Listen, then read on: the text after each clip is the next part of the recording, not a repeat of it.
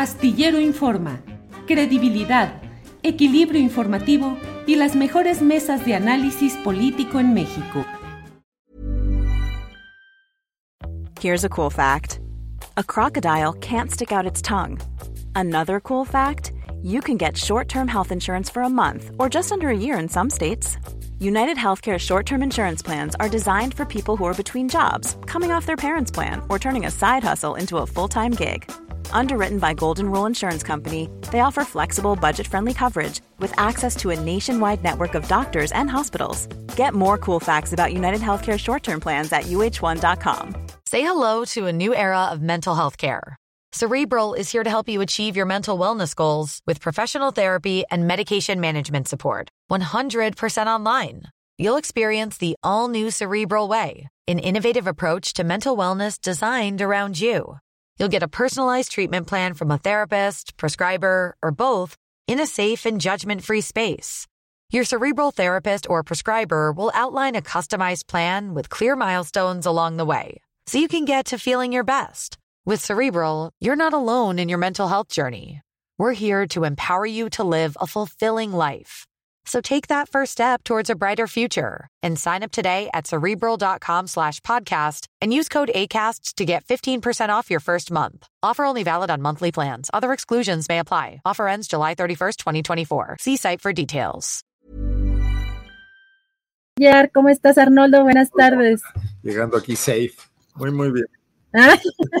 Ay, pero aparte ya te vi, o sea, con la con la, con la sudadera acá de astillero muy bien. Muy bien muchas gracias. Puesta.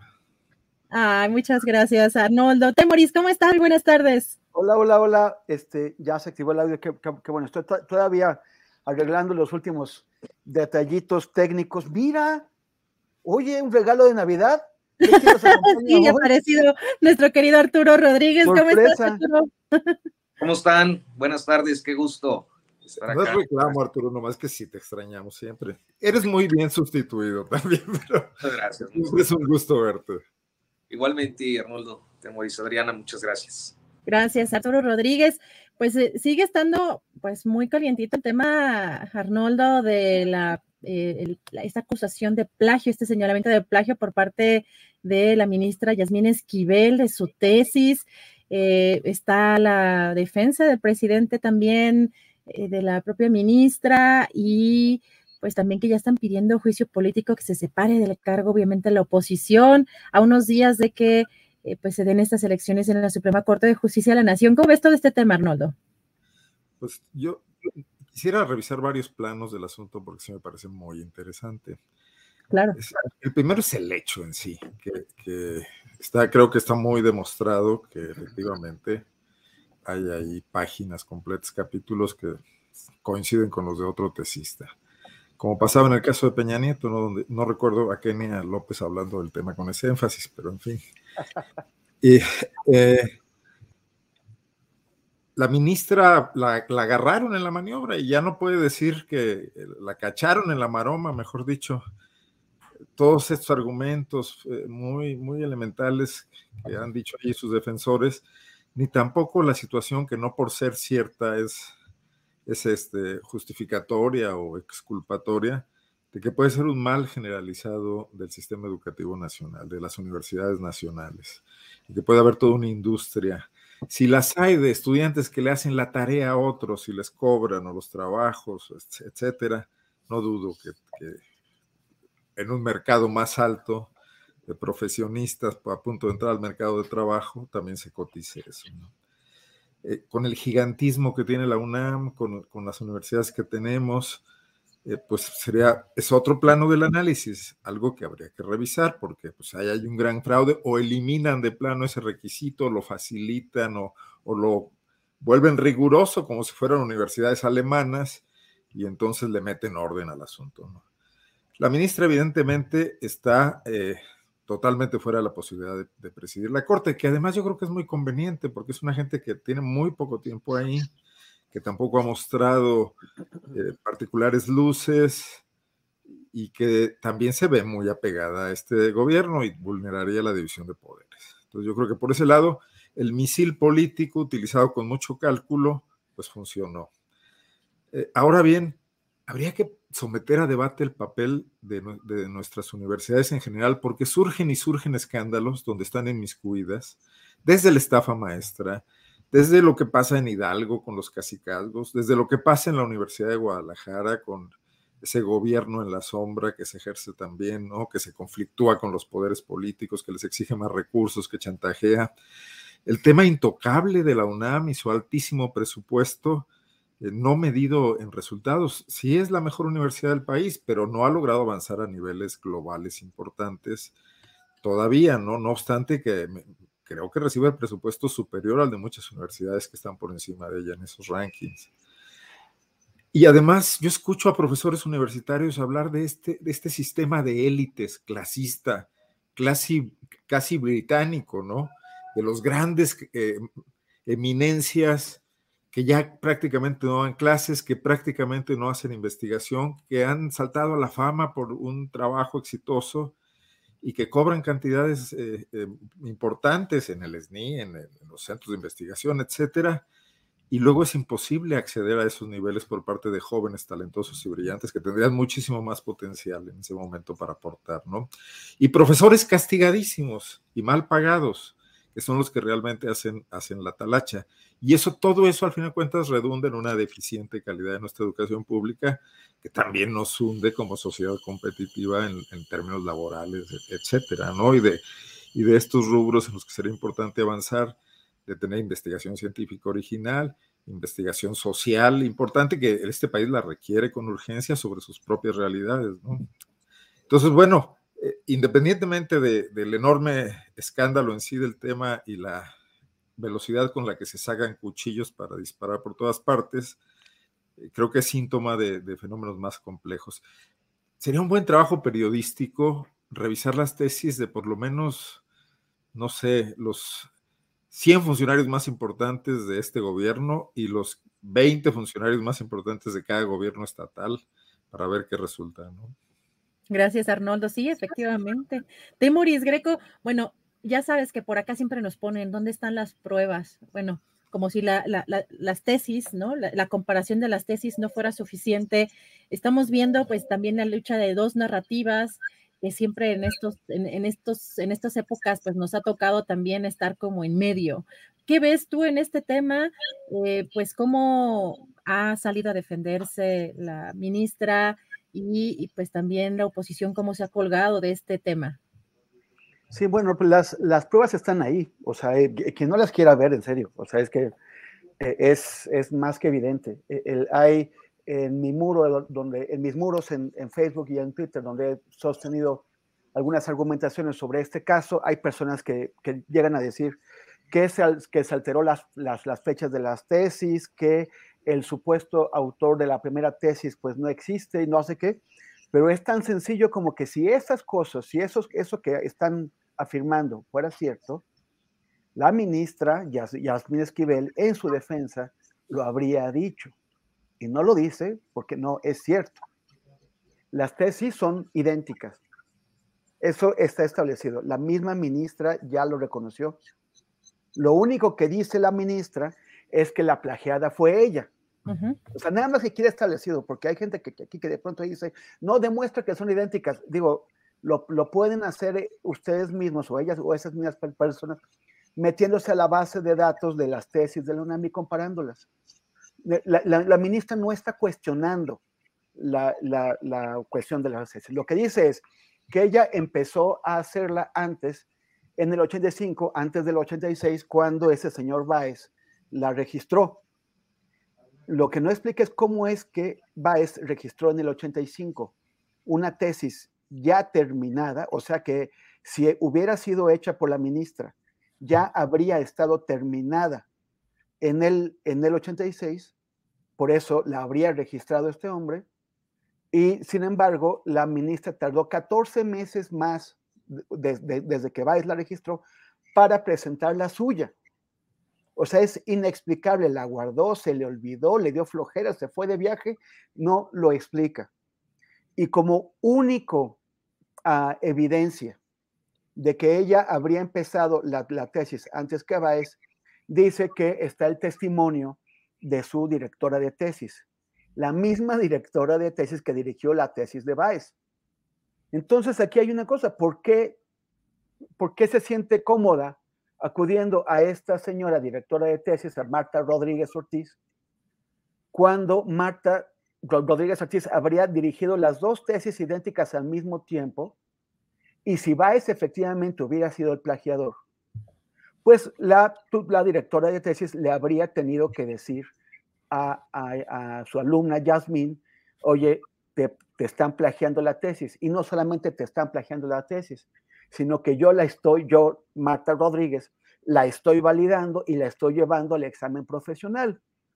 Pero no se lo dijo. O sea, es, es totalmente inverosímil lo que dice la, la ministra.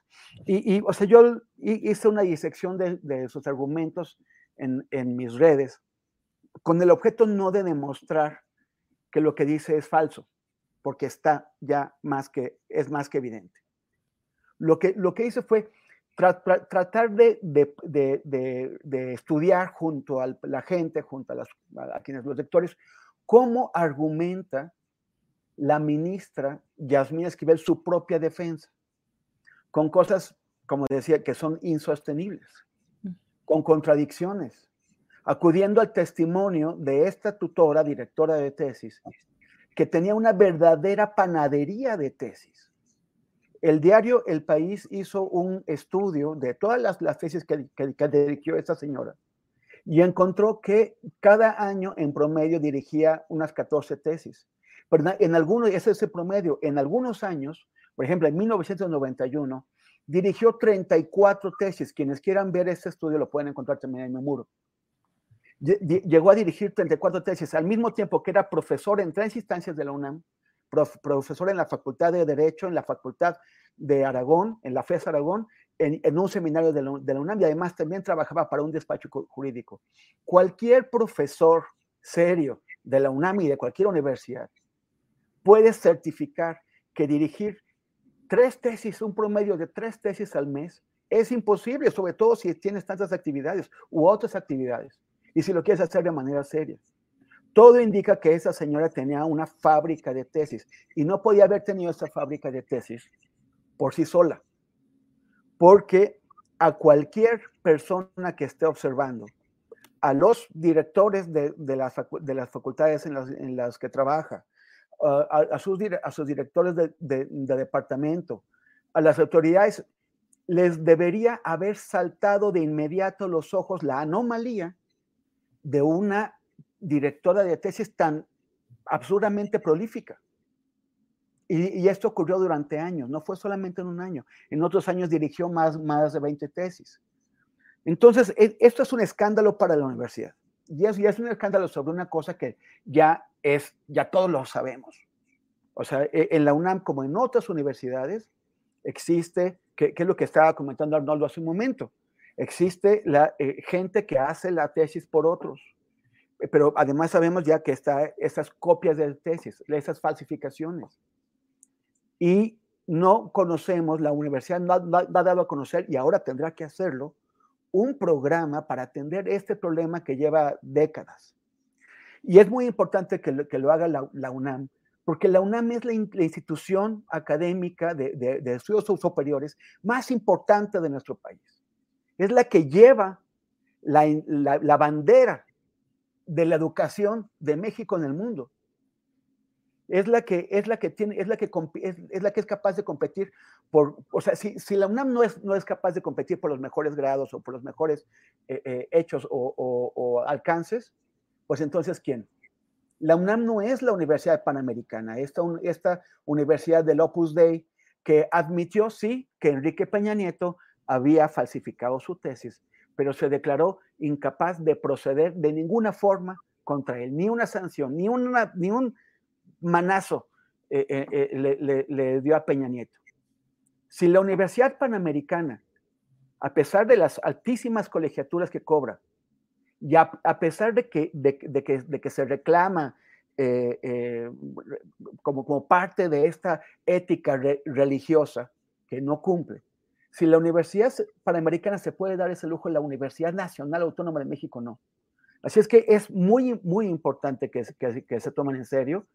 Yo me parece que no existe un lugar más, eh, más dramático para que tus alumnos de, derecho se, expongan, se exhiban y con eso saquen eh, a la luz una red de una panadería de tesis, que la Suprema Corte de Justicia de la Nación. Ahora está el tema de lo que dice el presidente. El presidente dice, la ministra Yasmin Esquivel no es nuestra candidata. Eso me parece muy bien, que no se aferren a tratarla de llevar a, la, presidencia de la Suprema Corte, porque sería un desprestigio, ya es un desprestigio para la Corte, un desprestigio con el que la Corte tiene, que lidiar, pero además que una plagiadora de tesis se convierte en la presidenta de la Corte, la, afecta a la Corte, afecta al proyecto presidencial y afecta al país, porque es la Corte la que decide todos nuestros asuntos más importantes. Entonces, es, es vital que, que se arregle. ¿Cuál es el problema? que si el, asunto no solamente descarrila la, la, apuesta por la presidencia que tiene la ministra Esquivel, eh, sino que además termina apartándola de la corte en la ignominia, en la vergüenza, es un voto menos a favor de la 4T. Y es un voto menos cuando la corte tiene que discutir las impugnaciones que están en camino sobre la, reforma a leyes eh, en electricidad, sobre la reforma, el plan B de la reforma electoral que no ha sido aprobado, pero que lo será pronto y será impugnado, ya se anunció, y, la reforma de, del INE. Entonces, este, son, cosas en donde cada voto cuenta. Eh, aquellos temas de mayor alcance tienen que ser decididos por una mayoría de ocho de los once ministros. O sea que tener tres o cuatro ministros seguros le, resuelve la emergencia al presidente. Pero si uno de esos ministros, como la ministra Esquivel, sale y queda su asiento vacío, o tienen que proceder a una nueva elección en el Congreso, de un, perdón, a una nueva elección de un ministro, pues entonces eh, se, se, verán en problemas. Entonces yo creo que aquí es el dilema en el que se encuentra el presidente. Debe haber sido para él una muy desagradable sorpresa descubrir que esta ministra es una plagiaria. Pero de todos modos, él tiene que ver por el futuro de su proyecto y, tiene que ver ahora sí qué plan B puede eh, introducir para salvar este, este flanco abierto. Claro que hay una grilla política aquí, no, no digo que no, al revés, lo he sostenido. Obviamente que el grupo de Enrique Krause, que pertenece Guillermo Sheridan, la, persona que, denunció el plagio, Claro que tienen una, agenda para tratar de erosionar, de sabotear en lo posible a la 4T, pero no tendrían esta munición, no tendrían este flanco abierto si la ministra no hubiera plagiado la, tesis. La, duda no es si este tema es político, sino si van, si un, un proyecto que se basa en la lucha contra la corrupción va a permitir que esto salga impune. Gracias, Temoris. Arturo Rodríguez, pues no sé, un error de juventud que le están pasando la factura. Ahora van a salir con que la tesis fue hecha en grupo porque justamente eh, ven que de pronto se podía hacer eh, estas tesis en equipo. Bueno, se presentan al mismo tiempo y no con esos años de diferencia, pero también esta investigación eh, que presenta el país de estas tesis decía que eran, ya, ya, había encontrado seis iguales a esta, la de la ministra, con diferentes, eh, cambiaba los órdenes de algunos párrafos en algunos casos, y una solamente no había sido eh, dirigida por esta maestra Marta Rodríguez, así que pues sí, en serie, en serie, y después van a salir que fue como en equipo esta, esta tesis. ¿Cómo ves este caso, Arturo? Pues mira, en principio creo que estamos ante dos dimensiones que ya más o menos han perfilado eh, Arnoldo, un poco más eh, enfocado a la parte de la educación superior, y, Temoris con un eh, repaso más amplio del asunto.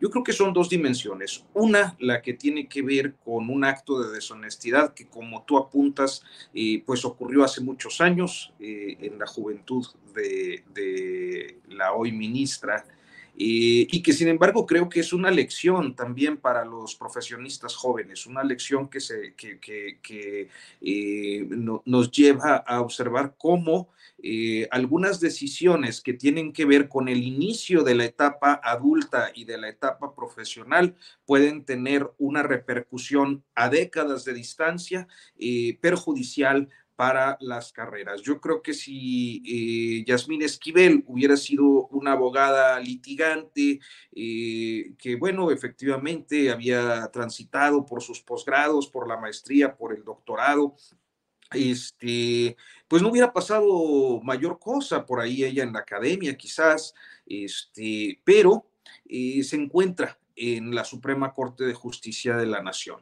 Y cuando uno piensa en la Suprema Corte de Justicia de la Nación, pues quisiera pensar que ésta se compone por sabias y sabios jurisconsultos que tienen un dominio eh, profundo de la materia constitucional porque son quienes en diferentes temas de trascendencia para las personas y para el país y para los estados este, y para los poderes eh, eh, son trascendentales. Eh, la Suprema Corte resuelve principalmente la materia constitucional, lo sabemos, esto es el amparo para las personas, esto es la controversia constitucional y la acción de inconstitucionalidad. De manera que al momento de revisar el apego tanto de actos de autoridad como de disposiciones eh, jurídicas, eh, legislativas inclusive, este, pues eh, tiene en sus manos, tiene la última palabra y tiene en sus manos el futuro del país en temas torales. Entonces, sabemos que la integración de la Corte como de, pues la mayoría de los órganos autónomos, eh, en, eh, que, eh, yo lo describiría así teóricamente.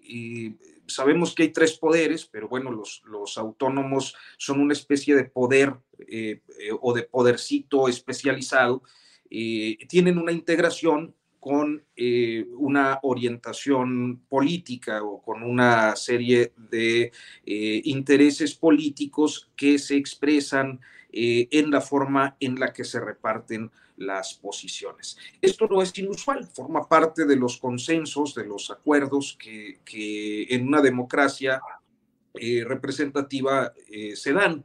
Y, no es ni bueno ni malo, simplemente así ocurre. Eh, claro, insisto, en el ideal uno esperaría que esos representantes políticos pues tuvieran la responsabilidad de eh, postular a personas con el expertise, la capacidad, eh, los conocimientos, eh, la integridad para, para resolver cosas. Entonces, estamos primero frente a un hecho, el del plagio, que cuestiona la, el profesionalismo, la integridad, la legalidad, este, inclusive la subsistencia de la trayectoria profesional de una ministra. Por el otro lado, nos encontramos frente a un hecho político, por eso hablaba yo de, dos dimensiones. Un hecho político en el que un intelectual, y un escritor como lo es Guillermo Sheridan, efectivamente identificado mucho con el grupo Letras Libres, y ha eh, revelado eh, lo que eh, estamos eh, hoy teniendo como materia sobre la mesa. Y esto se ha convertido eh, en algo que las oposiciones han retomado para cuestionar lo que se viene interpretando como una intencionalidad del Poder Ejecutivo para influir a través de Yasmín Esquivel en eh, la elección de presidente de la Suprema Corte. Es decir, para que el presidente López Obrador tenga eh, a una ministra afín en la Suprema Corte de Justicia de la Nación. Entonces, bajo esa interpretación, eh, porque bueno, Yasmín Esquivel ha sido ministra gracias al presidente López Obrador eh, y sus posturas han sido eh, próximas a las del gobierno, no sé, yo no soy ahora sí que un sabio jurisconsulto para hacer un análisis de, sus definiciones en materia constitucional, pero digamos que su visión coincide con la del presidente López Obrador,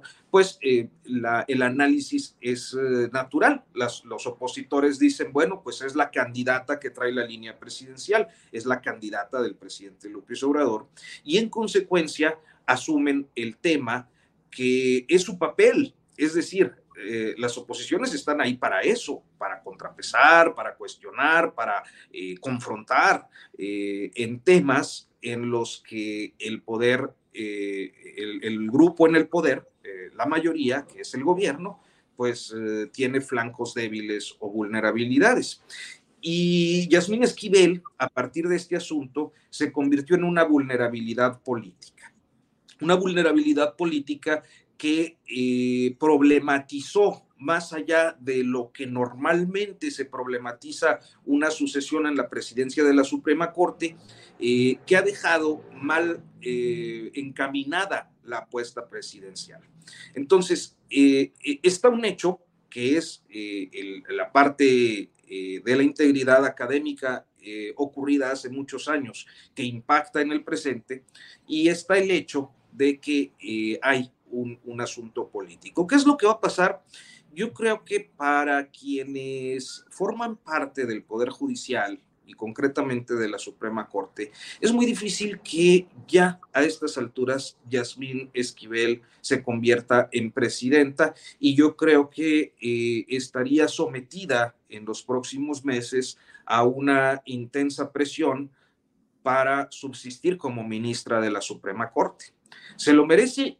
Posiblemente sí, su profesión se ha basado en una mentira, su desarrollo profesional se basó en una mentira.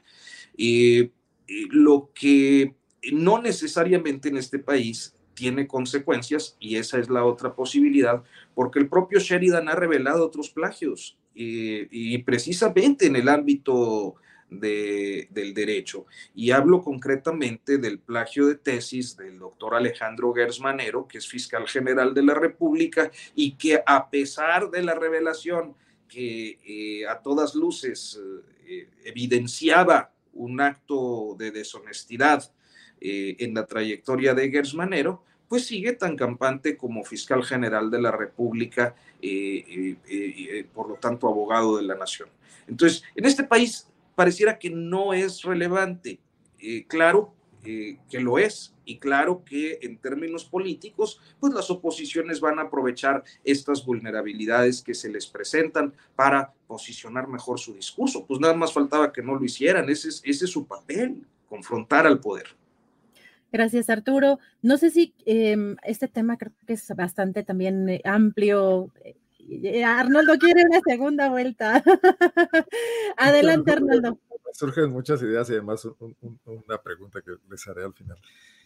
No, es que Arturo toca un punto central de, esa, no es doble, es triple o cuádruple moral de la clase política que está por eso sumida en el desprestigio en el que se encuentra, porque hacen un escándalo de un caso donde sin duda hay elementos y se callan en otros donde también los hay, muy evidentes. Y aunque voy a dar una pequeña vuelta guanajuatizadora, creo que tiene que ver. Aquí en Guanajuato, el, tema del regalo o venta en términos muy baratos del, terreno de un kinder a un privado por parte del Ayuntamiento de León, que fue profundamente documentado, primero por Poplap, luego por una investigación del, del, síndico del municipio de León y de la Contraloría, fue llevado al Tribunal Anticorrupción de Guanajuato, presidido, encabezado por un doctor en Derecho con altas calificaciones, Arturo Lara Martínez. Y la forma que encontró este presidente de, sala para exonerar al funcionario, obviamente por una consigna política, fue que como que sí había cometido todo lo que hizo mal, el dolo, etcétera, de hacer pasar un predio de una escuela como un baldío, pero que en el momento en que el ayuntamiento de León votó a favor de esta resolución, la legitimó, no obstante que votó engañado y que entonces el funcionario no tenía responsabilidad. todo caso la responsabilidad sería del ayuntamiento, pero el ayuntamiento había actuado de buena fe. Y en esa alambicada forma exoneró al funcionario que luego tuvo el descaro de ir a la Procuraduría de Derechos Humanos a demandar al, al, síndico y a la contralora del municipio porque habían expuesto su fama pública en la investigación. Bueno, siguiendo esa lógica, la ministra Esquivel no tiene ninguna falta formal, jurídicamente hablando, puesto que un tribunal universitario, que es una autoridad académica, la aprobó. No sé si por unanimidad o por mayoría, eh, quizás Temoris tiene más el dato que lo ha investigado, pero en ese momento la exoneró de cualquier responsabilidad si aplicáramos esta misma forma. Aparte está la ética, ¿no? Es otra cuestión y que en este país recuerden que es un árbol que da moras.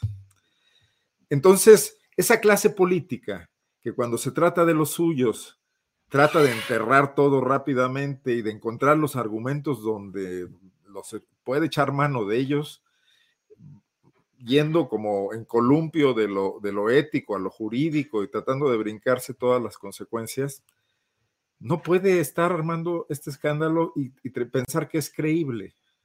Y por eso lo único que hace es abonar a este tema ya suficientemente discutido de, de la polarización, de, quienes ven el asunto como una construcción política absoluta y exoneran la responsabilidad ética de la ministra y quienes consideran que hay que llevarla prácticamente al paredón, ¿no?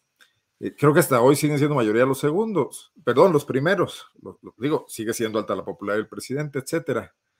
Esa es un poco nada más la reflexión que quería hacer, en, en, el sentido de que el escándalo que se está armando, como el de Ciro Gómez Leiva hace 15 días, dará vuelta muy rápido a la página, porque surgirán otros y de todas maneras tampoco será creída esa clase política estridente porque no están encontrando los temas y porque uno desgasta al que sigue, porque es evidente que andan buscando por todos lados reposicionarse políticamente y no dar resultados, ni proponer alternativas de fondo, ¿no? Ahora, la pregunta que les quiero dejar es si creen, porque yo ya busqué y no encontré, que el ministro Saldívar hará un TikTok sobre este tema, porque sería muy simpático. Debería. Temoris Greco, bueno, yo, debo decir que también a mí me llamó la atención el, el, que en su columna de ayer, me parece, Ricardo Rafael plantea incluso un tema penal, una acusación penal. También lo que estamos viendo, Temoris, el abogado o el ex abogado eh, o uno de los ex abogados de mexicanos contra la corrupción y la impunidad de esta mm, eh, pues de este grupo dentro de, de, mexicanos que se llamaba DILE, no sé si se si sigue llamando esta parte del litigio estratégico, eh, que es Miguel Ángel Mesa, me parece en redes sociales, incluso ya dijo que había interpuesto una denuncia sobre este tema. Temoris, ¿qué abonarías tú también a esto que menciona Arnoldo? Pues mira, yo, yo también estoy intrigado por el, por, el TikTok del ministro Sal, Saldívar. Eh, eh, hablará, bailará, se parará de cabeza con música de reggaetón o de, o de banda, de, de, regional mexicano. Es, este, es interesante. Eh, acabo de ver a, a, Mejía Verdeja cantando también un reggaetón, ¿no? O sea, no, no sé, así son, son estos tiempos en donde la vergüenza de los, de los políticos se va de, desapareciendo por ahí, se va yendo a las alcantarillas. Pero los de Pero, están buenos. Pero sí, lo sé. Yo no he visto ni uno. Ah, échale una ojeada. ¿Los de cuál? ¿Los de quién? Los de Saldívar. Sí, sí, los de Mira, te voy a decir porque también, o sea, Saldívar tiene gente joven eh, que sabe de estos temas. Este, de hecho, también se popularizó su gusto aparente por la cantante Taylor Swift. Y, o sea, sí tiene quien lo asesore. Pero hay otros personajes que vemos que no están asesorados, como la ministra Yasmín Esquivel, ¿no? Pero Temoris, adelante. Bueno, sí, y, y, también este, yo creo que ese, el, el, el, asesor de, de Marcelo Ebrard para TikTok es coreano, porque se está volviendo en el amo y señor del K-pop. Pero bueno, está, el, el, el, caso es que, este, ay, ya, ya se, me, se, se me olvidó lo que iba a decir. Ya te Pero pasa bueno. igual que a mí. Igualito que a mí. Bueno, querías ver a, a Arturo Saldívar también en, en, estos TikToks y que hablabas de Mejía Verdeja y de la parte Ajá, de sí, por, los políticos ya no tienen vergüenza. Por andar en la, en la anécdota, este, ya, ya se, se, me, se me perdió el contenido. Ah, sí, este, el, sí, efectivamente, como, como decía eh, Arturo también y Arnoldo, o sea, sí, claro, cada quien critica al, al, que está enfrente, pero pues no a los del propio lado, ¿no?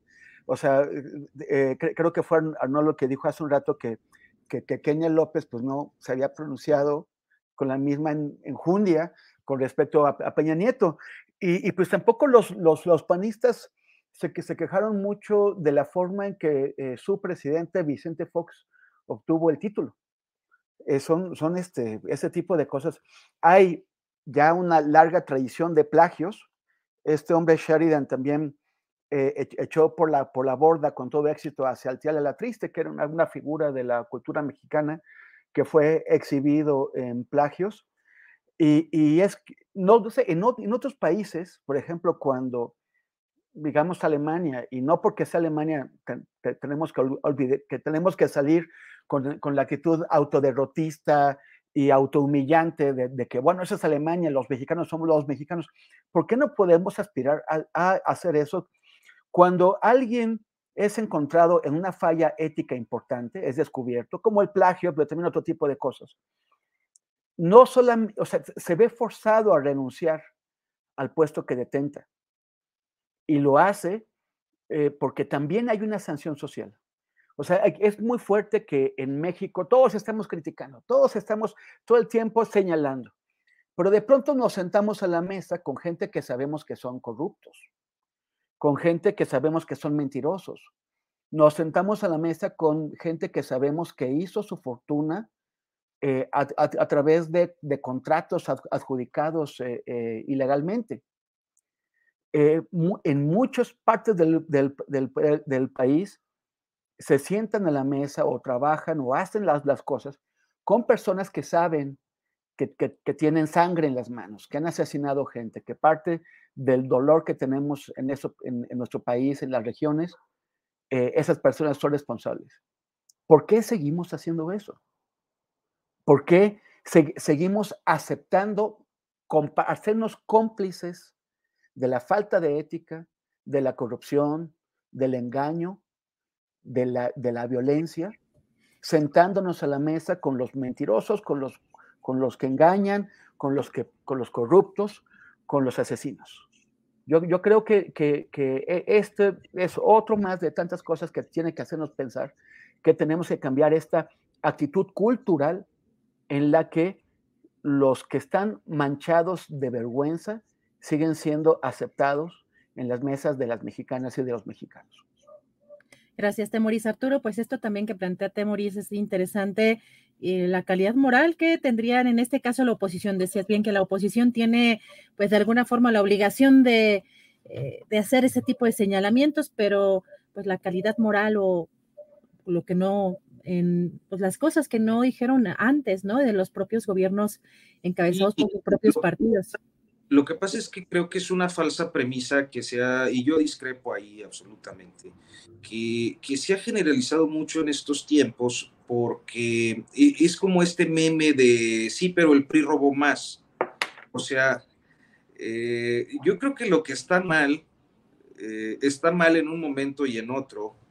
Eh, y claro, las posiciones pueden ser diferentes. Yo, por ejemplo, diría, eh, que cuando a Ernesto Cedillo le estalla arrancando el sexenio la bomba del de, doctorado Balín de la Universidad de Balingrado, dirían, este, inmediatamente causa baja, porque... De un guanajuatense. Era, era gravísimo. ¿Cómo que el secretario de Educación el responsable de la educación pública en este país, eh, estaba ostentándose eh, en falso con, con, un título que no, no había ganado y no había obtenido. Fausto Alzati. Fausto Alzati. Eh, que, que, luego con Peña cae en el otro escándalo, ¿no? El, el, lo habían nombrado, creo que, si no me falla la memoria, a lo mejor era director del Fondo de Cultura Económica, y empezando el sexenio eh, eh, se enoja por un poema en una lectura poética y este, insulta ahí a todo el mundo por, por que pensó él en su embriaguez que eh, estaban insultando a Peña Nieto. Entonces termina una vez más cesado. y luego pues dando ahí lástimas este, en las redes sociales, pidiendo ayuda, etc. esta, esta situación me parece que nos lleva, sí, efectivamente, a cuestionar si ustedes, digo, vamos a, tratar de ser muy, muy claros en esto. Eh, hay un hecho objetivo que es el plagio. Eso, eso es una deshonestidad. Yo creo que cualquier profesionista en este país que se haya visto en la necesidad de presentar una tesis, al menos mis amigos, eh, la gente con la que pues yo llegué a tener alguna relación en la etapa universitaria eh, y que se veían en la necesidad de presentar una tesis, verdaderamente decían las mamás, se quemaban las pestañas. Eh, por, yo no conozco a ninguno, eh, ninguno de mis amigos, ninguno de mis parientes que tuvieron que presentar una tesis este, que haya plagiado o que haya incurrido en un acto de deshonestidad, al menos no que yo me haya dado cuenta, y lo que yo sí vi fueron horas de esfuerzo de muchachos que se estaban preparando para dar la batalla en su vida profesional. Quien haya presentado una tesis, quien haya tenido un hijo, un hermano, que haya visto ese trabajo, sabe que lo que hizo la señora está mal. O sea, eh, eso es independiente de que si fulano o sutana cuestionaron en el pasado el título de Peña o el título de Vicente Fox, porque también está la otra lectura. Quienes estaban en ese momento en la oposición y que hoy son gobiernos fueron ferocísimos, eh, como hoy no lo son, buscando precisamente las eh, justificaciones en el pasado para eh, tratar de limpiar o de, pues no sé, atenuar el impacto de lo que está pasando hoy. Tan grave es lo de hoy como fue lo del pasado. Entonces, me parece que ahí no, no, no, no caben los, los puntos medios, ni, ni eh, eh, porque entonces tenemos que ser parejos, ¿no? E, es mi punto de vista. Gracias, Arturo. Pues hay una discusión muy importante que tiene que ver obviamente con lo político, el contexto que estamos viviendo, la coyuntura, pero creo que el dilema ético también nos lleva a profundizar muchas cosas. No sé, ¿alguien quiere cerrar o vamos escogiendo alguno de los otros temas? ¿Alguien quiere mencionar alguna otra cosa?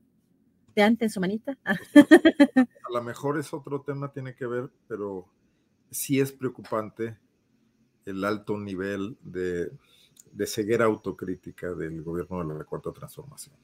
Porque si un elemento es revolucionario de verdad, es la capacidad para corregir.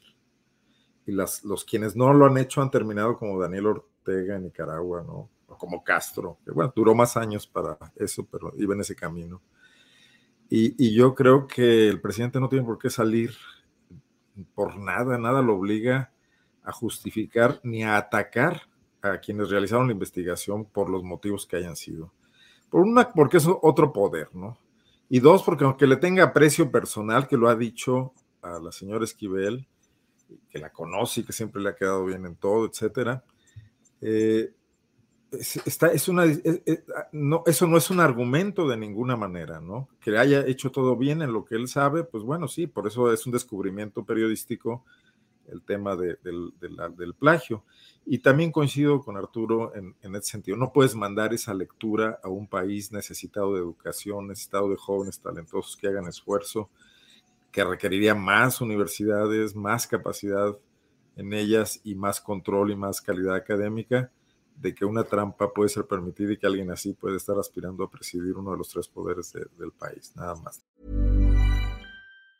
Want flexibility? Take yoga. Want flexibility with your health insurance? Check out United Healthcare Insurance Plans. Underwritten by Golden Rule Insurance Company, they offer flexible, budget friendly medical, dental, and vision coverage that may be right for you. More at uh1.com. Say hello to a new era of mental health care. Cerebral is here to help you achieve your mental wellness goals with professional therapy and medication management support. 100% online. You'll experience the all new Cerebral Way an innovative approach to mental wellness designed around you. You'll get a personalized treatment plan from a therapist, prescriber, or both in a safe and judgment free space. Your cerebral therapist or prescriber will outline a customized plan with clear milestones along the way so you can get to feeling your best. With Cerebral, you're not alone in your mental health journey. We're here to empower you to live a fulfilling life. So take that first step towards a brighter future and sign up today at cerebral.com slash podcast and use code ACasts to get 15% off your first month. Offer only valid on monthly plans. Other exclusions may apply. Offer ends July 31st, 2024. See site for details. Gracias, Arnoldo. Eh, Temoris, bueno, veo que hay, el chat está como muy activo con este tema. No sé si eh, continuemos con este tema o le damos como revista a otros, a otros de las cosas que planteamos eh, hay algunas cosas preocupantes como la situación de los migrantes. También hoy el propio presidente López Obrador dijo que en el próximo año vamos a tener un sistema de salud como mejor que el de Dinamarca. Eh, bueno, en fin, hay, hay varios temas por ahí este, pendientes. ¿Qué, eh, ¿Qué prefieres, Temoris? No, yo, yo digo que vamos a ver a los, los migrantes, que es muy importante y se nos, se nos va el tiempo y yo quisiera que lo, que lo, que lo podríamos tratar bien. Sí, Sí, sobre todo porque hoy el presidente, bueno, sabemos que próximamente va a haber una reunión eh, con el presidente de Estados Unidos, Joe Biden, y bien muy preocupante lo que hemos estado viendo en las últimas horas, que el gobernador de Texas, eh, Abbott, estaría mandando a la casa, a la residencia de eh, la vicepresidenta Kamala Harris, camiones de migrantes. hay pues eh, muchísimos eh, en espera, eh, más de 22 mil migrantes en espera de que se levante el título 42 en diferentes partes de las ciudades de México. ¿Cómo ves esta situación, Temuris? ¿Ante qué estamos y qué podemos esperar en esta próxima reunión del presidente de Estados Unidos y el presidente de México? Bueno, primero un, comentario que tiene que ver, este, bueno, es lo que dijo esta mañana el presidente. textualmente, celebro lo que hacen asociaciones que apoyan a migrantes, celebro lo que hacen asociaciones que apoyan a migrantes porque están pendientes de ese tipo de bajezas. Pues me da, me da gusto, espero que esto sea el, principio de un cambio en la actitud que tiene el presidente hacia las asociaciones civiles, que es la de meterlas a todas en el mismo saco, las buenas, las malas, las regulares, las de arriba, las de abajo, todas van y, y hay una descalificación general. Las asociaciones que, apoyan a migrantes, que, él, que él, celebra, eh, tienen más o menos las mismas fuentes de financiamiento que las asociaciones de defensa de, de, las mujeres, que las asociaciones de defensa de los derechos humanos, las de defensa de la libertad de expresión y muchas otras a las cuales durante cuatro años pues se ha estado eh, eh, atacando atacando, este, mezclándolas, mezclándolas con las asociaciones transas, con las, las asociaciones de, de que, que, nada más sirven para justificar impuestos o para, o para lavar dinero u ese tipo. Hay muchas asociaciones que durante muchos años se han, eh, eh, han, fregado haciendo un gran trabajo. Lo hicieron con Peña Nieto, lo hicieron con Calderón, lo, lo hicieron con Fox, no empezaron ayer, y que denunciaron eh, los abusos y los errores de esos gobiernos como lo hacen también ahora. Y, las, y no hay una diferencia entre real. Eh, algunas de esas asociaciones de, migrantes también reciben apoyo de agencias de, eh, Estados Unidos como USAID. Entonces, bueno, pues quizás el presidente esté empezando a hacer una diferenciación entre aquellas que sí cumplen una, labor social importante y, de aquellas que, que no no, no puede hacer eh, eh, a todas en el mismo saco. La crisis de los migrantes está gravísima. Acabo de ver unas notas de noticieros de, Estados Unidos sobre, por ejemplo, eh, la, gente que está en El Paso, en El Paso, Texas. Migrantes, o sea, el, todo esto es la consecuencia de las políticas de, de, Donald Trump. Lo que hizo Donald Trump al endurecer dramáticamente la política migratoria de, Estados Unidos al imponer estas políticas de rechazo, de, deportación inmediata de los migrantes, lo que hizo fue crear enormes bolsas en México de gente que quiere entrar y que ahora está, está desesperada, ya no se puede contener. Esto lo sabe la gente de Reynosa, la, gente de Piedras Negras, la, gente de Juárez, la gente de Tijuana. y ya no pueden contenerlo y, se está desbordando sobre Estados Unidos. Y los, y los políticos estadounidenses están haciendo pues su negocio con esto. Eh, el, gobernador Duke Ducey de Arizona, que es ahora, que bueno, que acaba de perder las elecciones, o sea, las perdió y en unos días se va a ir. Eh, pero bueno, como uno de sus últimos regalos, tratando de crearse capital político, hizo una cosa ridícula, que es llenar la frontera de Arizona de contenedores, contenedores que realmente no funcionan para, para, para detener a los migrantes, solamente hacen más peligroso y más difícil su viaje, que además eh, eh, em, destrozan el ecosistema porque están también impidiendo el paso de, de, de, faunas y, y, ahora los va a tener que, que retirar. Un chistecito que costó 95 millones de dólares, o sea, 2 mil millones de pesos, mucho más que, por ejemplo, que la consulta, que la última consulta que se hizo.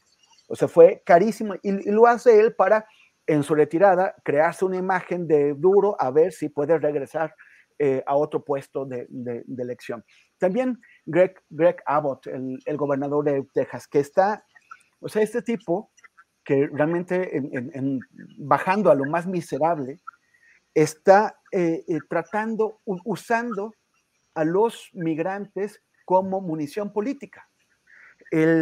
una cosa es que tú entres a un país sin, documentos y que las leyes de, ese país te, conduzcan a, que te, a que te detengan.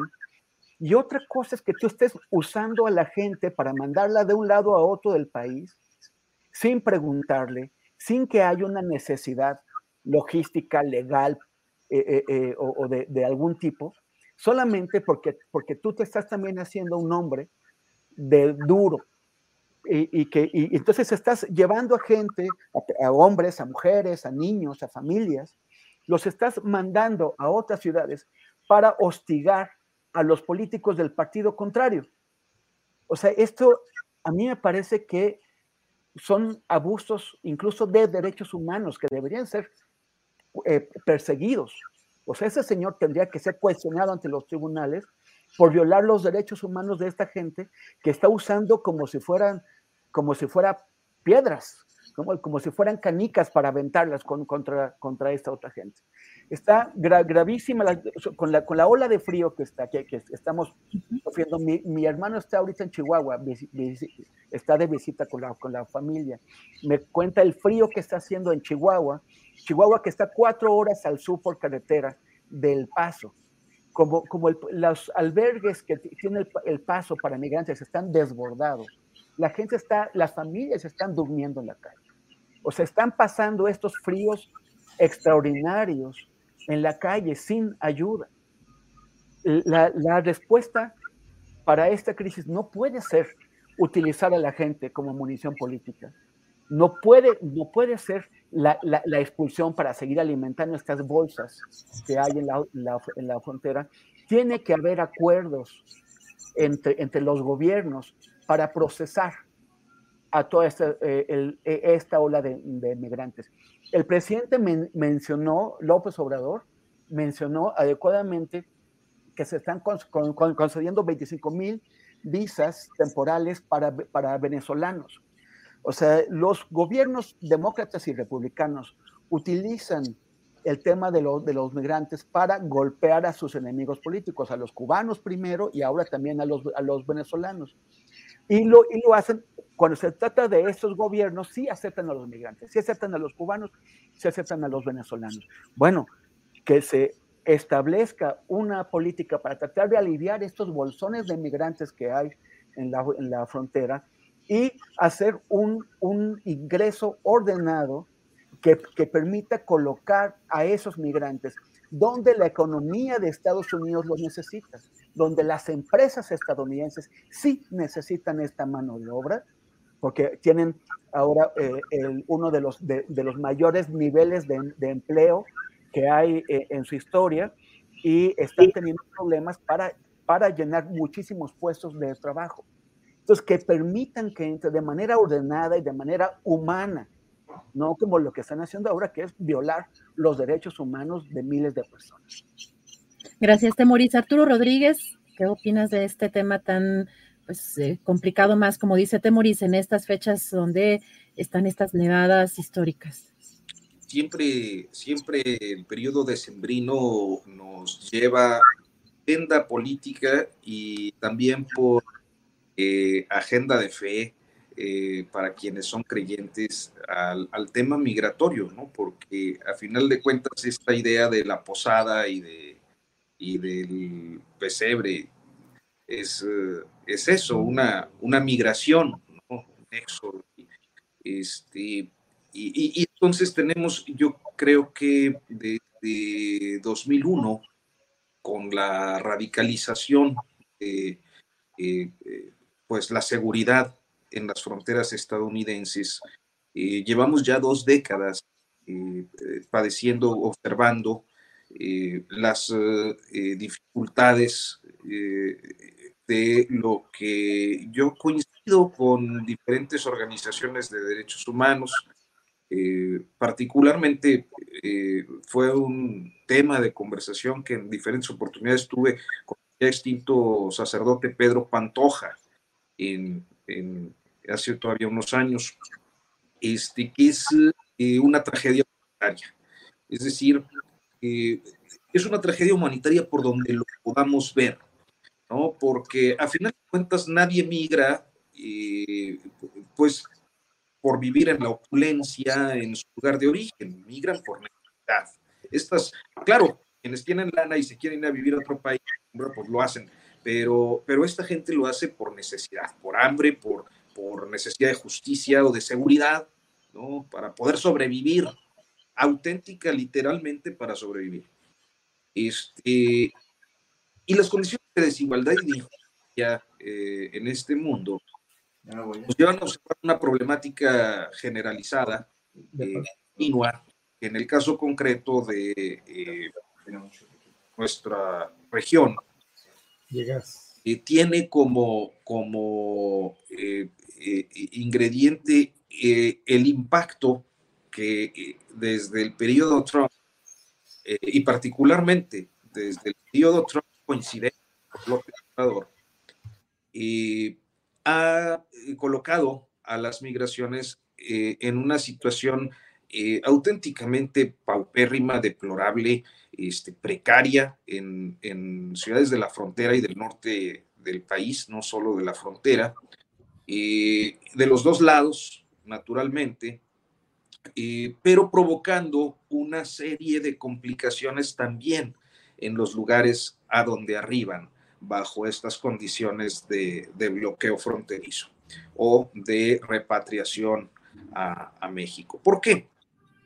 Básicamente cuando uno eh, si uno piensa más o menos en, las condiciones, eh, yo no sé exactamente, eh, no tengo el dato en estos momentos, pero pensando, por ejemplo, en Piedras Negras, que debe ser un, municipio de unos 350 mil, 400 mil habitantes, según yo, y vamos a poner la cifra así como un supuesto nada más, este, de repente tener a 30, 40 mil personas eh, en esa zona implica el incremento de un 10% eh, de, de, personas en la demanda de servicios y de atenciones. Eh, entonces, e, este tipo de, de, poblaciones se ven rebasadas. Yo creo que algo similar ocurre en algunas ciudades del otro lado de la frontera, donde el impacto puede ser tremendo, sobre todo algunos pequeños poblados o comunidades cercanos a la frontera del otro lado.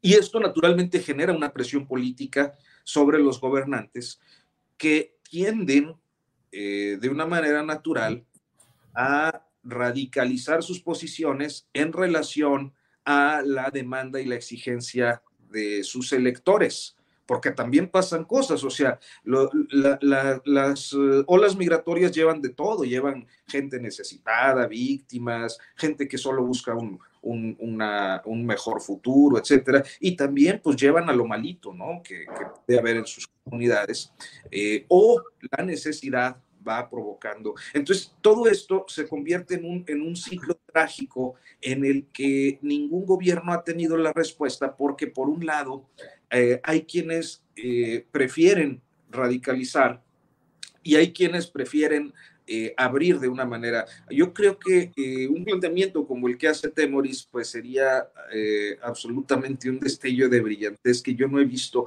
en las clases políticas ni en México ni en Estados Unidos. Generar una migración ordenada en las últimas dos décadas para colocar personas en los lugares donde se necesita la mano de obra, pues sería una maravilla. Hay ciudades del norte del país, en México inclusive, donde eh, la falta de mano de obra está provocando serios problemas eh, para las empresas por el altísimo nivel de rotación. E, en fin, hay muchas cosas que se podrían plantear, este, pero no creo que esté eh, en, el horizonte de los gobernantes ni en México ni en Estados Unidos llegar a este tipo de soluciones humanitarias fundadas en, los derechos humanos, sino más bien eh, salir al bote pronto, ¿no? Eh, eh, y, salir de la crisis en, lo inmediato sin más. Entonces creo que nos enfrentamos a una profundización de la tragedia humanitaria que pues las migraciones representan en estos tiempos y claro, siempre los más pobres, ellos que vienen de lejos a tratar de construirse un futuro, pues son los que la van a pasar más mal. Gracias, Arturo. Arnoldo Cuellar, eh, ¿quieres eh, darle un repaso a, este tema? Eh, pues vamos, yo creo que empezar con los postrecitos o a lo mejor el siguiente tema también, pero si quieres para cerrar este, digamos, este, este ciclo de tema. ¿Tu micrófono? Me silencié hace rato y me silenciaron porque estaba aquí despidiendo a alguien. algo que, me parece relevante eh, mencionar, pues la solución del presidente López Obrador, que no es de ninguna manera una solución lo que le quiere plantear a Biden, ¿no? Pues el fenómeno migratorio, así como lo plantearon ya mis compañeros, es sumamente complejo y las motivaciones que lo provocan van en ascenso. Y básicamente son económicas, ambientales, que también son muy relevantes, y políticas, ¿no? tenemos a Venezuela, Cuba, Haití como grandes expulsores de personas que quieren vivir en sociedades menos caóticas, opresivas. Eh, creo que Nicaragua, no se menciona Nicaragua, pero El Salvador va por el estilo, Guatemala también. Y, el tema eh, del cambio climático en Centroamérica está impactando también de manera fundamental y está impidiendo realizar actividades económicas tradicionales, ¿no? Pesca, siembra, etcétera. Entonces, la presión migratoria va en aumento. Está en aumento en México también. Yo dudo mucho que los programas de Sembrando Vida, no recuerdo cuál otro mencionó, el presidente mencionó dos, eh, estén arraigando de verdad a la gente en sus comunidades. En primer lugar, porque no, no es suficiente tiempo de aplicación para tener resultados. Eh, incluso aunque estuviera alguien haciendo análisis objetivos, no solamente organizaciones o instituciones como el INEGI, un par de años que lleva quizás aplicándose en plenitud, no nos dicen todavía qué está logrando, como el programa también de, jóvenes construyendo el futuro, etc.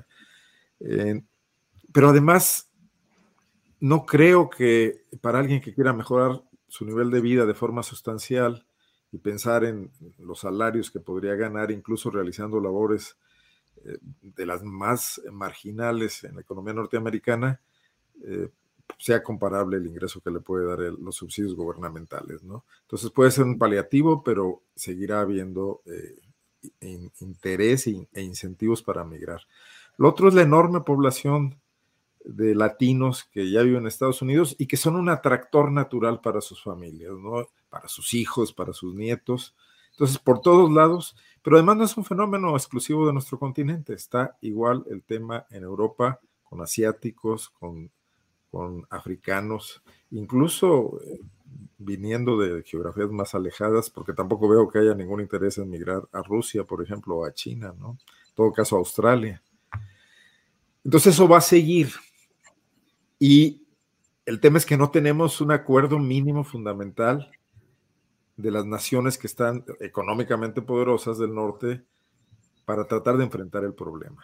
E-, el Europarlamento no está metido en temas de corrupción ahorita, como el otro día le sirvió de broma al presidente por Qatar, por recibir eh, eh, mordidas de Qatar.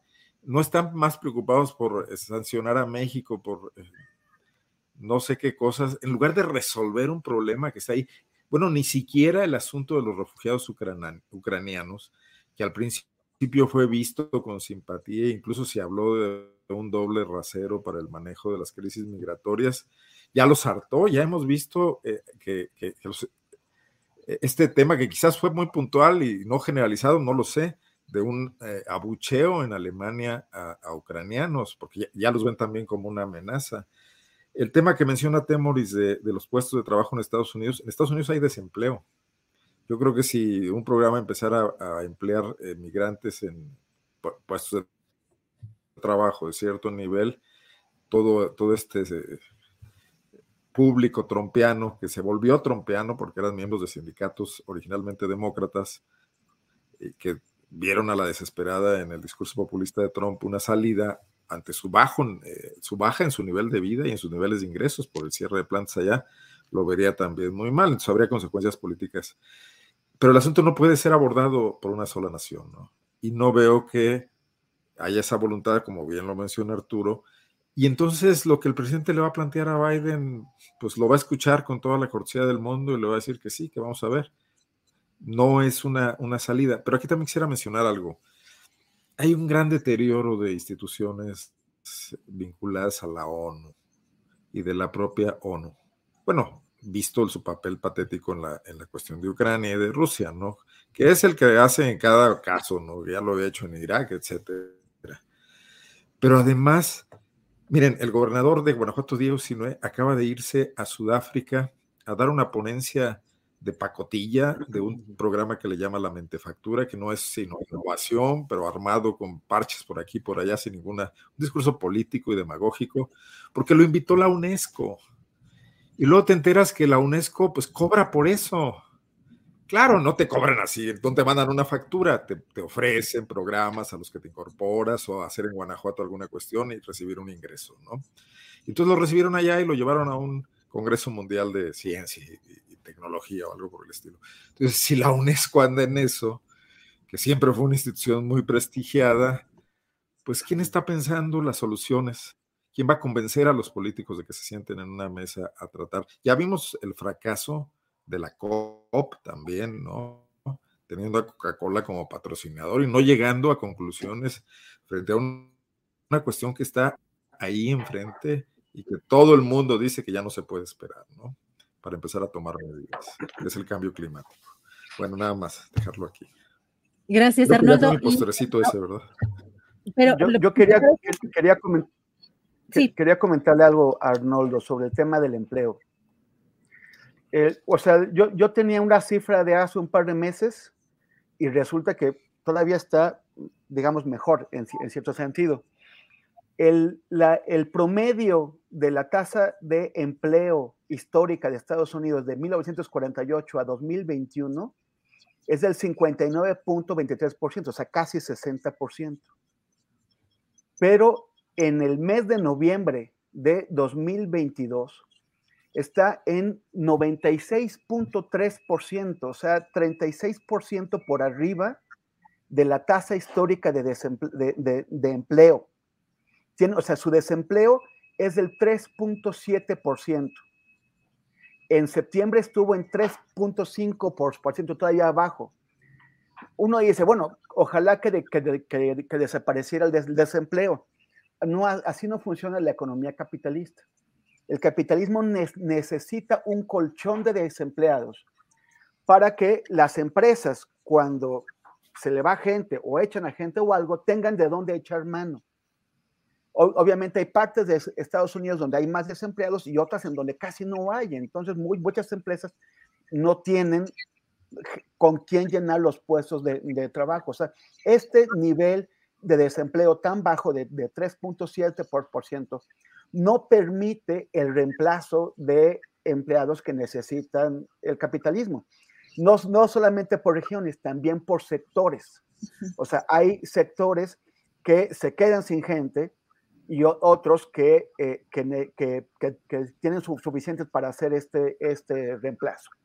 Entonces, este empleo, este desempleo tan bajo, requiere de la llegada de inmigrantes que puedan ayudar a paliar esta falta. Yo, yo no digo, o sea, idealmente en, en, el mundo bello, nadie tendría que estar sin empleo, pero en, en la realidad del capitalismo hay cómo acomodar a muchos migrantes, solamente que, que, que, se haga un plan, como decía, ordenado, inteligente, en donde la, la, gente vaya a donde se necesite.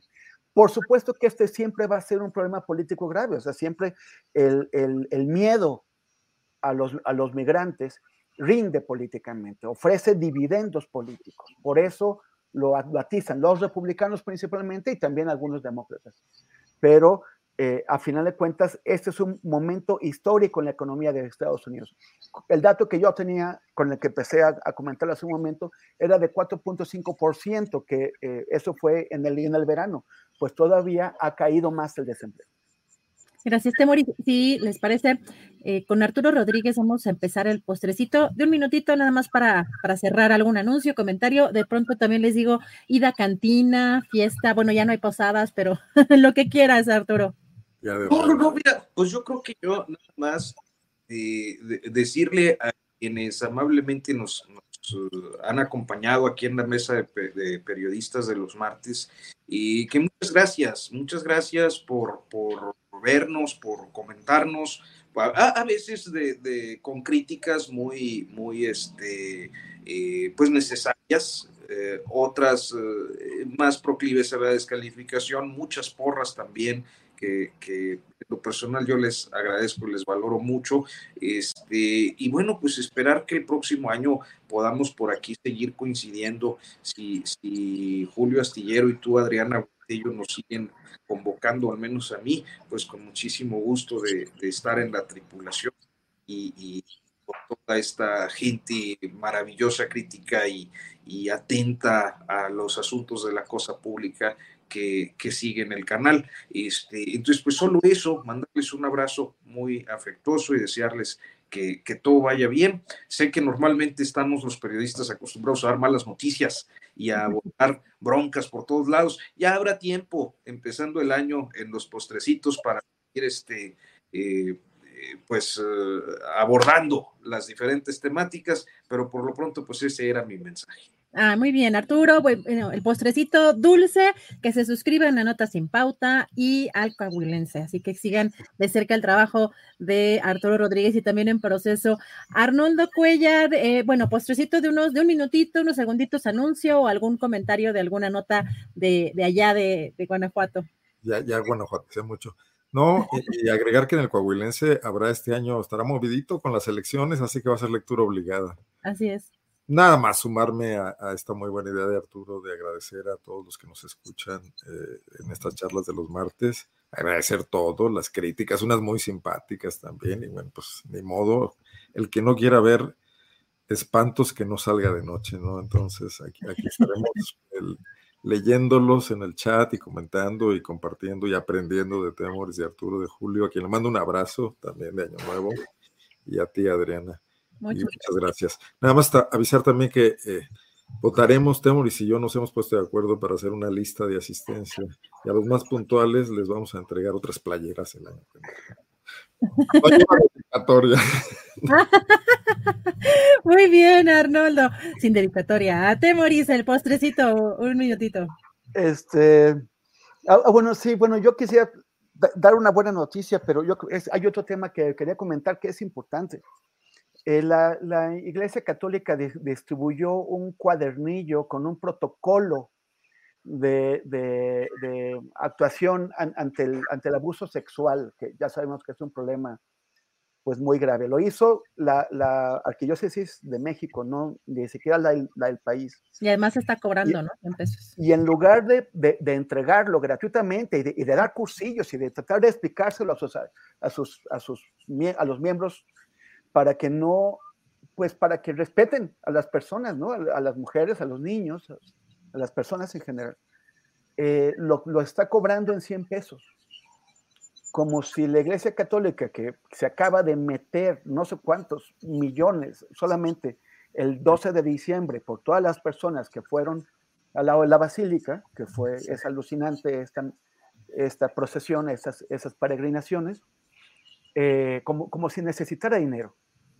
eh, cuando es una responsabilidad de la iglesia asegurarse que todos sus integrantes tengan pleno conocimiento de que esto no solamente falta a cualquier sentido ético enseñado por la religión, sino también a la ley. Y, y esta es una cosa, Alberto Atie, que es este eh, antiguo sacerdote y que es un activista de derechos humanos que ha tenido el dedo sobre el renglón sobre el tema de, eh, de, los abusos sexuales, eh, acaba de dar una entrevista porque analizó este, este cuadernillo, este protocolo, y se encontró con varios, con varios problemas. Uno, uno de ellos es que se sigue, siguen interpretando estos crímenes, crímenes penados por la legislación mexicana como, como un asunto de moral que debe quedar adentro de la iglesia y que se debe ocultar en la interpretación que dio Alberto Atié en, varias entrevistas, que se debe, que, que, se, que se, debe manejar entre los ministros de la iglesia para que haya algún tipo de, sanción interna, pero que no debe trascender fuera de la iglesia, que no debe trascender a la opinión pública y lo más grave, que no debe trascender al sistema de justicia mexicano. Pero si, el, si Octavio Rivera Carrera, quien fue el arzobispo primado de México y cardenal durante muy, muchos años, escondió, se hizo cómplice de violaciones de niños al esconder, al ocultar a padres que fueron denunciados por hacerlos, y al, resolver el problema solamente trasladándolos a otras diócesis donde volvieron a actuar contra niños, si eso pasó y si eso ocurrió en el pasado, la, iglesia debería asegurarse de que no vuelva a, suceder por su buen nombre, por tratar de recuperar su prestigio, pero sobre todo por cuidar a los niños y a las niñas mexicanas, a las niñas y a los niños de la gente que confía en la iglesia y que, los lleve, que los pone al alcance de, de, estas personas. Eh, sin, embargo, no han entendido, no han entendido que no es una cosa que nada más se deba discutir adentro de la institución religiosa, sino que debe pasar al sistema penal mexicano para que todas esas personas que han abusado contra niños paguen, paguen judicial, paguen ante la sociedad por lo que cometieron. La, iglesia mexicana no es ajena a la, sociedad y no es ajena a la justicia civil. Gracias, Temoris Greco. Por acá nos preguntan en dónde, ese fue Milenio, ¿no? Si no me equivoco, por, Laura Santillán estaba preguntando dónde había sido esa entrevista a ti. La voy a, la, voy a poner en, mis, en, mis, redes al terminar el programa. Era Norberto Rivera Carrera, Temoris. ¿Qué dije? ¿Octavio? Yo ah, dije, no, también el pariente de un pariente. Lo, estoy confundiendo con Octavio Rivero Serrano, el que fue lector de la UNAM. Claro, Roberto Rivera Carrera. La UNAM y la iglesia Ya ves, la UNAM, la iglesia, poteros, pataras. Autoridades. Bueno, y una cuestión muy importante, dijiste varias razones por las cuales deberían preocuparse, y una de ellas sería por su propia lógica de caridad cristiana, ¿no? No, pues por un la legalidad y al bien que se supone que profesan Claro. Así es, pues muchas gracias, muchas gracias a los tres, feliz año. De verdad que sobre todo para el periodismo el próximo año, pues no se nos venga tan complicado como este 2022, que ojalá tengamos mejores, eh, mejores oportunidades y mejores condiciones para ejercer el periodismo aquí en México y siempre agradecida por participar con ustedes. Arnoldo, te mando un fuerte abrazo, feliz año. Yo acá con mi pollo del, digo, el águila de Juan Soriano del ah, Sí, claro, claro. Gracias, Arnoldo. Gracias y saludos. Eh. Gracias, Temoris Greco, feliz año, fuerte abrazo. Muchísimas gracias, Adriana, Arnoldo, Arturo. Hoy sí, las, las puras A, ¿no? Bueno, también con, el, con está Julio es astillero. Creo que el único que anda sin nada soy yo. Pero, pero bueno. A Temoris. arroba Temoris. Arroba Temoris, exacto. Ah, está muy bien eso. Muy bien. Este, bueno, nada más invitar al público que nos sigan en nuestras distintas redes, en mi caso, arroba Temoris en Instagram y en Twitter y facebook.com diagonal Temoris, donde voy a poner eh, en, un momento esta, esa entrevista con Alberto Atié y él también doble A, ¿eh? Alberto Atié. Pero, y, y bueno, desearles muy feliz año. Eh, ojalá que sea mejor que, lo que nos ha tocado este, y que, bueno, que resolvamos tantos problemas que solemos tratar aquí en, cada ocasión.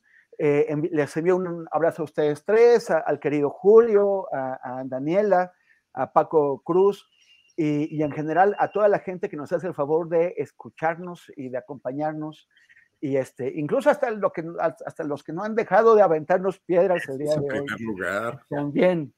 Este, que se la pasen muy bien, que tengan un mejor año, que estén de mejor humor para que sus piedras ya no duelan tanto. Y, un par de idas al Covadonga podría ser un buen propósito. Con eso, sí, sí. Pero muchísimas gracias. Y este, y bueno, pues abrazos, abrazos y abrazas. Gracias, Temoris. Arturo Rodríguez, feliz año, que sea un gran año para el coahuilense, para Notas sin Pauta. Eh, muchos abrazos y mucho, mucho agradecimiento por estas participaciones que tienes aquí en este espacio, Arturo. Muchas gracias, Adriana. Igualmente, un abrazo. Yo pensé que Arnoldo iba a decir, tengo mi pollo águila del América. Están pidiendo un calendario erótico tuyo, Arturo. No, debes dejar pasar ese comentario. del guapo Ben, del guapo Ben, sí. Ya me sonroje. sí, ya se notó. Mejor nos despedimos. Arturo, Arnoldo, Temoris, muchas gracias por todo. Nos vemos aquí la próxima. Un fuerte abrazo. Feliz año. vale, vale, vale. Abrazote. Muchas gracias. Gracias a Arnoldo.